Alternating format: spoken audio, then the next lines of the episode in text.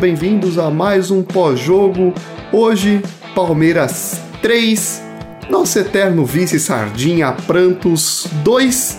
E para comentar a vitória que nos mantém na liderança, comigo hoje, Lucas Carvalho. E aí, Lucas? E aí, man, tudo bom? Feliz aí? Ah, sempre, né? Já começa falando de jogo, então obviamente estamos aqui para isso, né? que a sensação que eu tive é que o Palmeiras foi muito superior ao Santos. Muito superior, de, em forma de ter o jogo controlado. Fez 2 a 0 fácil, controlou o jogo, deu a posse para o Santos, é verdade, mas de forma muito controlada. E até os não sei quanto de segundo tempo, 30 talvez, que o Marcos Rocha faz o pênalti mais imbecil da história e põe o Santos de volta no jogo e aí eu achei que as coisas iam começar a dar uma complicada, ia ser um Deus nos acuda até o final. O Palmeiras faz o terceiro, tranquilo, voltamos normal, entra o Dudu, Dudu de volta, papo para hoje. E aí, na sequência, o Santos, um gol de pênalti duvidoso, talvez. A gente desconta, aliás, o Santos desconta, e o placar encerra 3 a 2 O que, que você viu do jogo?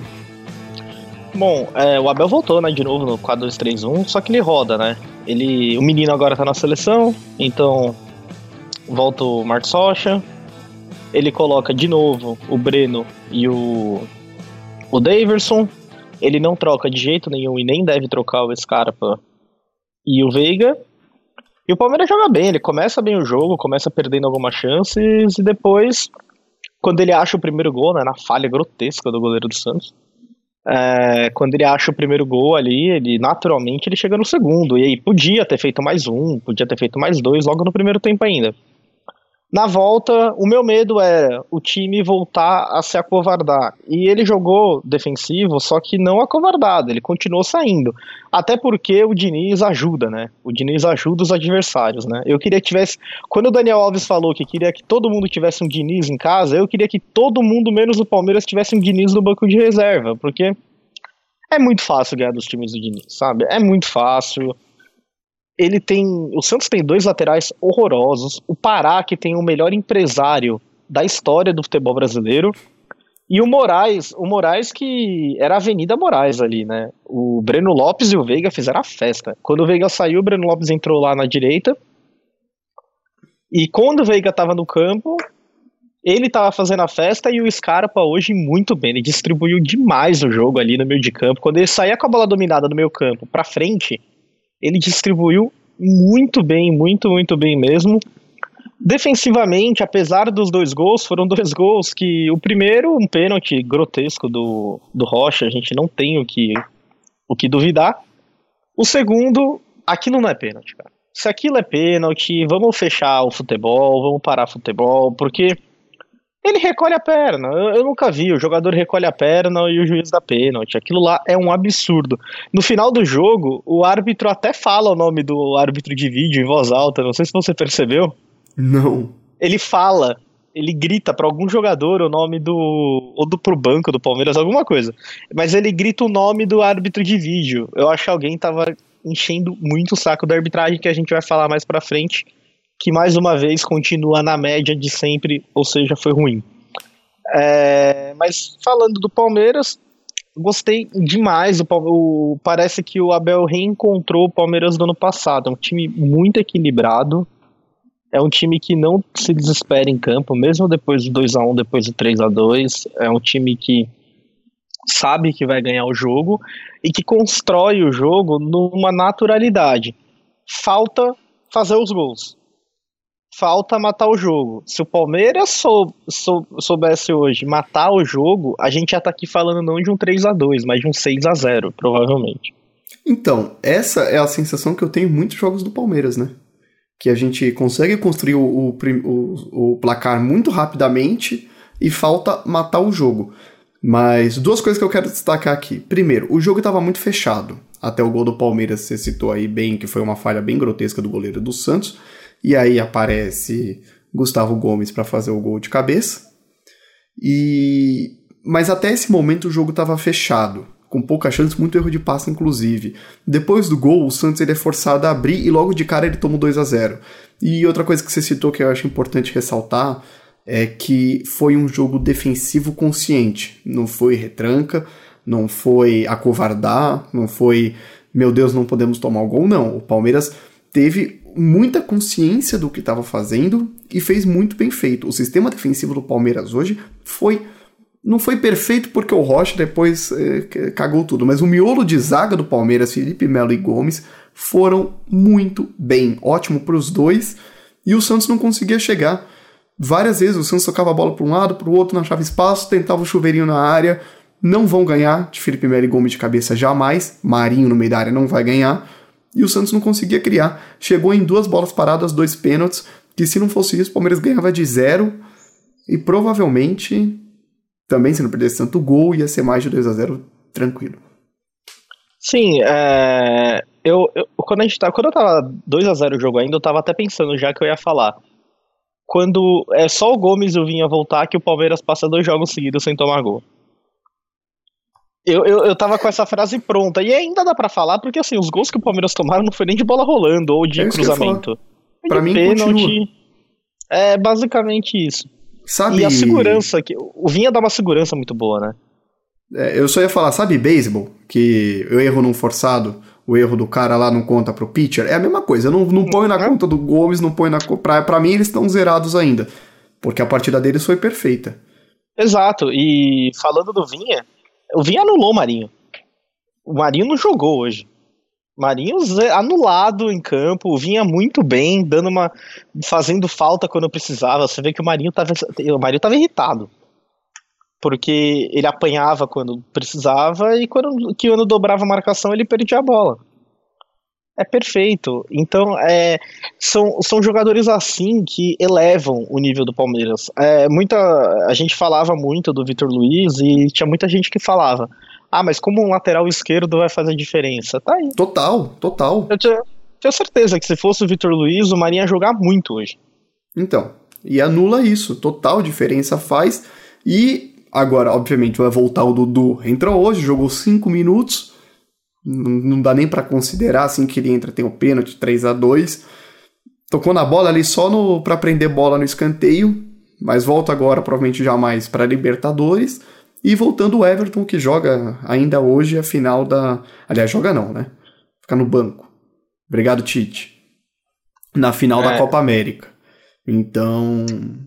É, o time só tem a melhorar, entendeu? A gente é líder do campeonato. Ou. Não sei como é que vai acabar o Atlético, enfim, mas a gente é líder do campeonato independente disso. E o time só vai ganhar reforços. Eu tô muito otimista pro, pro restante da temporada. Muito otimista mesmo. Pelo, principalmente pro brasileiro. Bom, já que você falou do Dudu, eu vou colocar, começar aqui as substituições do Palmeiras. É, aos 62 entrou Wesley e Patrick de Paula, no lugar de Scarpa e Veiga. É, muita gente via fala, é, eu ouvi muita gente falando: ah, mas o Abel adora matar o time no segundo tempo. Gente, os únicos jogadores que não rodam nesse time é o, Gab, é o Gustavo Scarpa e o Rafael Veiga você precisa tomar cuidado. É jogo de quarto e domingo, quarto e domingo. Quando a gente tiver a folga na, na Copa do Brasil, vai ser uma coisa, porque aí vai ficar a semana inteira descansando, é diferente. Enquanto joga quarto e domingo, várias semanas seguidas, você precisa rodar o elenco. E ele vem fazendo muito bem. Mas você não tem como rodar o Veiga e o Scarpa, que são jogadores que não podem ficar de fora. Isso eu falo no meio de campo, né? Não tô falando aí na zaga. O Gomes não sai, mas o Gomes não. O Gomes é zagueiro. Ele... É outra história. Exato, a, como eu, ele corre muito menos, né? O desgaste físico vai ser muito menos. Depois entra o William ao 77 no lugar do Breno. É, o Breno já estava cansado, eu achei que ele foi bem no jogo, mas já estava cansado. O William Deixa... acabou fazendo gol. Pode falar. Não, eu só quero falar dessa primeira mudança do, do Abel, quando sai o, o Scarpa para entrar o Patrick e sai o Veiga para entrar o Wesley eu vi alguns comentários justamente disso, de que vai retrancar o time, mas não, não é isso. O, o Palmeiras ali ele muda, opção de mudar para o 4-3-3. Eu vi ali que era até uma, uma arrumando o time para futuramente o Dudu entrar no, no jogo. Ele entrou aos 40, eu acho que ia entrar até um pouquinho antes, tá? Mas o 4-3-3 você desenha para botar o Dudu de ponta e você deixa o meio-campo seguro. E é um meio-campo com Danilo e Patrick de Paula que é um meio-campo que tem, que tem capacidade de ser veloz, de ser leve, trocar passe. No, e tem o Zé também, né? Que já não é, não tem esse perfil mais veloz. Mas mesmo assim, o meio campo Zé, Rafael, Danilo, Patrick de Paula, era o meio campo tranquilo. O Palmeiras podia ir para um 4-3-3, logo em seguida botar o Dudu com 75 de jogo, 30 de segundo tempo, ia ser perfeito. É que na sequência tomou o gol de pênalti e aí teve que segurar tudo. Não é veloz, o Zé não é veloz, mas ele também não tava mal no jogo. A terceira jogo não, seguido não, que pra mim eu mal. não dou uma. Pra mim eu dou bem pro Zé no terceiro jogo seguido, mas continuando. No final, 88, entra o Mike no lugar do Rocha, o 6 por meia dúzia. Entrou para fazer o pênalti. Entrou para fazer o pênalti que a gente vai falar depois. É, mas e depois entrou o Dudu no lugar do Davis só pra estrear. Provavelmente já tá até combinado já. Falar, ó, Dudu, você vai entrar nos últimos 5 minutos, é isso daí. E se o Dudu não tivesse no banco, o Davidson não ia nem ter saído, provavelmente. Exato, exato. Aquela mudança Mas... pra, pra dar crédito pro cara. Ah, Libertadores totalmente. pode entrar mais. Também deve Totalmente. começar no banco. Eu começaria com ele no banco da Libertadores, pelo menos. Vai, vai. Gente, o Dudu, ele não tem preparo físico para jogar os 90. E outra, o Dudu, ele tava em outro time. O Dudu, ele tá chegando agora. As pessoas que ganharam a Libertadores, as pessoas que ganharam a Copa do Brasil, os jogadores que estão líder do Campeonato Brasileiro agora, eles estão na frente do Dudu. É óbvio que naturalmente o Dudu vai virar titular do time e não vai mais sair, mas por enquanto você não pode simplesmente colocar o Dudu e dane-se o resto. Você não pode colocar o Dudu na frente do Wesley. É óbvio que o Dudu é muito mais jogador que o Wesley, mas você não pode colocar na frente do Wesley. Isso é manual de como Senão, rachar o elenco, né? Exato, é um manual de como rachar o elenco. Apesar do Dudu ser muito querido dentro do elenco, você não pode fazer essas coisas, senão parece que ele tem cadeira cativa. E também mostra um recado pro Dudu de assim: olha, eu posso fazer qualquer coisa. Uhum. Então, eu acho que é perfeito. Eu, não, eu, eu acho que as substituições foram boas. Concordo com você que ele foi preparando para um 4-3-3 para um jogo que também estava se, se desenhando muito para o contra-ataque. Você ter Exato. dois caras de ponta rápidos é maravilhoso. Mas é, o jogo ali tava 3 a 1 o Santos precisava ir pra cima, batendo 20, 25 do segundo tempo, ia se abrir. E o Palmeiras sabe que desenhando o contra-ataque, botando o Wesley para isso, a chance de entrar o quarto ali ia ser enorme. É que Sim. o pênalti mudou a história do jogo, mas são dois jogos diferentes, tá? Até o pênalti e depois do pênalti. Mas até o pênalti o jogo era totalmente do Palmeiras. Não tinha posse, nem sei quando fechou a posse, mas era do Santos. E só que o Palmeiras para mim mandava era muito superior ao Santos, muito superior, não é pouco não. Muito. Agora passando aí para frente, é, fala de arbitragem, só para falar os números aqui, foram 40 faltas no jogo, seis cartões amarelos pro Santos, um pro Palmeiras. É, o primeiro pênalti, já vou adiantar aqui, sem discussão, foi pênalti, tá bom? Também achei. É, muito pênalti. Segundo tempo, pra, na minha opinião, não é pênalti. O Mike, primeiro que o jogador do Santos, antes no lance, ele leva a bola com o braço. Segundo, que ele. O, o Marinho, ele tá. Ele, ele se projeta já. Antes do, do Mike chegar nele, já se projeta. E o Mike recolhe a perna ainda antes de tocar no Marinho. Então, Ou seja, não é pênalti, na minha opinião. A arbitragem do Braulio da Silva Machado eu tenho. O, o, primeiro pênalti eu não tenho nada a falar, foi o pênalti mesmo. O Marcos Rocha foi burro, fez o pênalti botou o Santos no jogo. O segundo pênalti, eu. A primeira imagem eu olhei, eu falei, não foi pênalti, jamais se joga, e ele começa a se jogar antes. Aí aparece uma, o ângulo reverso que mostra o Mike encostando no joelho do Marinho. Eu não sei se o Marinho já estava caindo nesse lance ou não. Eu, nesse momento ou não. Eu tenho a impressão que sim, e não tenho ainda certeza se pegou no joelho mesmo, tá? Se pegou, eu ainda relevo a marcação do pênalti. Se não pegou, eu não sei como é que o VAR não chamou o juiz para olhar o lance. É, eu acho assim, é, é para mim é um lance muito, muito, muito duvidoso. É, é, é extremamente discutível. Eu não vejo como pênalti. É, para mim, se é pênalti, é marcado aqui no Brasil só. No mundo é, inteiro é, não vai ser é marcado. Mas no Brasil, Brasil vai ser marcado. É pênalti brasileiro.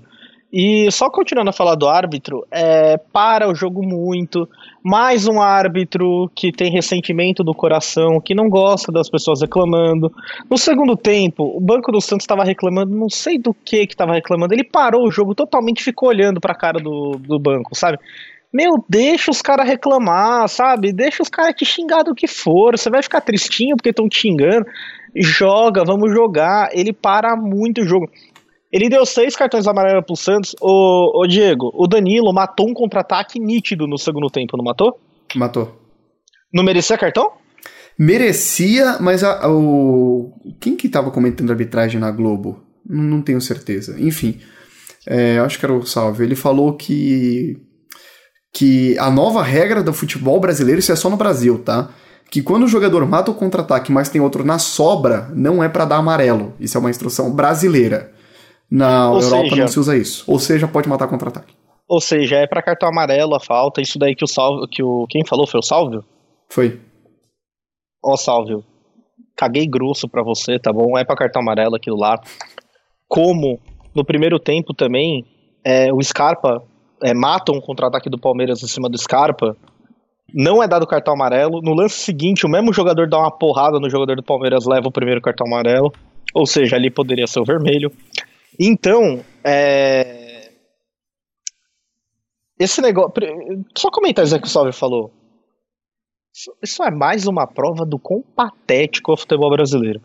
Palmeiras hoje jogou contra o Santos. Ó, galera, pode matar contra-ataque, viu? Desde seja na sobra. Quarta-feira vai jogar Libertadores. Aí o cara mata o contra-ataque e leva amarelo. Ele, nossa, mas semana passada o maravilhoso, Salve Spinola falou. Ah, sabe, é, é, mais uma prova o quão patético é o futebol brasileiro. Eu, não, não existe isso. É um esporte mundial que tem que tem um órgão que faz as regras do futebol, mas o Brasil quer ser o diferente, sabe? Olha, parabéns, parabéns à comissão de arbitragem do Brasil. Vocês, vocês são, vocês ganham, é o prêmio da, do patético é de vocês, cara. Cara, você sabe que, assim, o futebol brasileiro precisa melhorar em muitos aspectos, muitos mesmo. Mas uma coisa muito fácil que é que é deixar o jogo muito melhor era justamente modificar a arbitragem e é só, não, não precisa muito, é só os árbitros sentarem e falar, olha, a gente, vai, a gente vai aplicar o mesmo critério que é aplicado na Europa. Acabou, entendeu? Ah, você vai se jogar? Meu, o zagueiro vai se jogar quando tá pressionado? Se joga, irmão. Eu não vou marcar falta, você vai tomar o gol, você não venha chorar. Só que aqui no Brasil não. O cara tá lá, meu, relou no cara, deu um peteleco no cara, o cara desaba, o juiz marca falta. Não, você não pode pressionar a saída de bola porque o cara vai cair, já cai com a mão na bola para garantir que o juiz vai marcar. Enfim, inúmeros e inúmeros lances e com o Braulio não é diferente, com qualquer juiz brasileiro não é diferente. Como você falou, foram seis amarelos pro, pro Santos, parece. Acho que teve até mais, não teve não? Ah não, porque teve o Diniz no banco também, né? Seis jogadores mais o Diniz. E Sim. o Palmeiras ah, tomou o Jailson. Foi o Agora, Jailson. Só pra comentar um pouquinho mais do cartão amarelo, é, o Jailson, é, mais uma vez, o, o Danilo pode matar contra-ataque, que não é cartão, certo? Segundo o Salve Spínola, certo? Certo. Só que o Jailson não pode reclamar. Por quê? Porque o juiz tem probleminha no coração, ele tem problema de autoconfiança. Então, se reclamar, ele tem que dar cartão. É ridículo isso, gente. É, é isso mesmo. E eu quero falar uma coisa, tá? Eu, eu sei que isso aqui é pós-jogo do Palmeiras tal, mas eu quero ser justo. É... O que foram esses acréscimos que o juiz deu? O, o jogo ficou parado duas vezes para pênalti, sendo que uma longa com o VAR checando o pênalti. Ficou parado no gol do Palmeiras, que foi pro VAR porque o Bandeira tinha dado impedimento de forma incorreta. O juiz dá seis minutos de acréscimo. Desses seis, eu acho que não teve jogo em quatro e meio ele dá mais um e termina o jogo antes dos 52. Cara, é, sabe, é, assim, bom pra gente que não tomou o gol ganhou três pontos, ótimo. Mas porra, não pode ser assim, né? Tem que, o acréscimo tem que ser condizente com o que foi o jogo e tem que respeitar o tempo de acréscimo. Enfim. Eu concordo 100% com você. Bom, chega de falar de arbitragem. Resumindo a arbitragem do, desse jogo, do próximo e do outro. É ruim, gente. A arbitragem do Brasil é ruim Quarta-feira quarta é Libertadores, talvez não seja. Domingo que vem o Palmeiras pega o Atlético Goianiense, vai ser ruim. Já, já adianto isso aqui. Nem, nem sei quem vai ser o árbitro, mas vai ser ruim. Enfim, vamos dar nota? Bora. Então, Palmeiras hoje com Jailson no gol. Ok. Marcos Rocha. Mal. Felipe Melo. Bem. Gustavo Gomes. Excelente.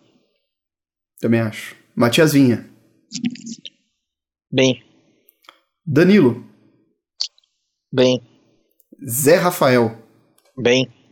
Rafael Veiga. Bem. Sai o Rafael Veiga e entra o Wesley aos 62.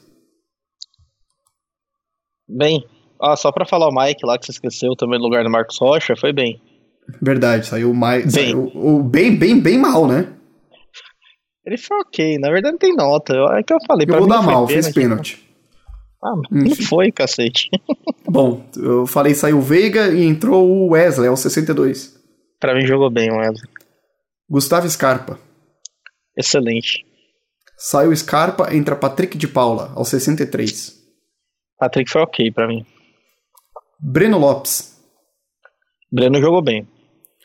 Saiu o Breno Lopes para entrada do William aos 77. Bem. Daverson. Eu vou explicar um pouquinho a nota do Daverson. Vocês sabem que eu amo o Daverson, né? Tá guardado, ele tem um, ele tem, tem um pôster aqui do lado dele. É... Ele. Acabou o primeiro tempo eu falei, putz, hoje eu vou dar bem pro Daverson. Aí no segundo tempo, quando ele perde aquele gol na cara do goleiro, eu falei, pô, depois vão pegar no meu pé. Fala que eu pego no pé dele, mas. Não tem o que fazer, olha o que ele perde, cara. Ok. Mas aí, quando ele dá o desviozinho lá para fazer assistência pro, pro William, foi bem, o Deverson foi bem. Guardem esse momento, viu? Vai ser raro eu dar bem pro Deverson de novo. Eu quero fazer só uma consideração pro Daverson. Foi a melhor partida dele desde o do retorno, em questão de participação, estilo Filipão 2018, tá? Aquelas bolas escoradas. Mas é o que ele sabe fazer. Ele, o único recurso, recurso que o Daverson tem é a cabeça. Então, põe ele para usar a cabeça. O Santos permitiu que ele ganhasse tudo pelo alto, distribuísse, distribuísse a bola para um lado ou para o outro. O gol do Palmeiras sai nessa. Eu, quer dizer, eu acho que ele tentou cabecear pro gol, mas enfim, desviou e o William faz o gol na sequência. Não. Oi? Pode falar, pode falar. Então, é, desviou e o William faz na sequência, mas em questão de participação no jogo, para mim foi a melhor partida do Daverson desde o retorno. Eu daria um bem para ele também. Ficou faltando avaliar o Dudu. Tem nota? Dudu é sem nota, mas futuramente vai ganhar muitos excelentes. Eu dou excelente antecipado para ele. Fez Deixa muito. Eu só comentar. Eu só quero comentar do Dudu o jeito, o jeito que ele prendeu a bola na bandeirinha de escanteio, você vê que é craque. Dudu é craque. Fala. Deixa eu só comentar o, o que você falou que o Daverson tava ganhando tudo. Gente, olha, se eu fosse torcedor do Santos, eu ia estar tá puto da vida. Sem dúvida. Mas puto da vida. Cara, eu tô vendo aqui a escalação do Santos. É que assim, você não tem muito o que esperar do Santos, né? É, o único jogador bom do Santos mesmo é o Marinho. Aí você tem na esquerda o Lucas Braga, que é um jogador ok. Só que, cara, meio, os dois volantes do Santos é o Jean Mota e o Camacho. Cara, esse Camacho, ele, ele é o refúgio do Corinthians. Naquele time ruim do Corinthians, ele não conseguiu jogar. O Jean Mota, ele, ele tem o apelido, o Ademir Quintino chama ele de Jean Morto. então, é, é complicado. Sabe, o, o meio campo do, do, do Corinthians do Santos é muito fraco, gente. É muito fraco. A zaga do Santos, deixando o Davidson ganhar todas, cara. É, é, é bizarro, sabe? Parece que o Davidson é o Cristiano Ronaldo. Isso é preocupante, sabe, pro Santos. É um time bem é, limitado, cara. É muito limitado. É que o nível do Campeonato Brasileiro é muito ruim. Se fosse um nível um pouquinho acima, o Santos estava brigando lá embaixo. Exato, é bem limitado mesmo. Bom, a análise do jogo do Santos, se vocês quiserem, deve ter alguns canais que Olha devem estar tá se lamentando, reclamando de novo, que já viraram fregueses né, do Palmeiras. Já virou freguês, então recomendo não Olha entrar, mas entra lá. Gol de quem?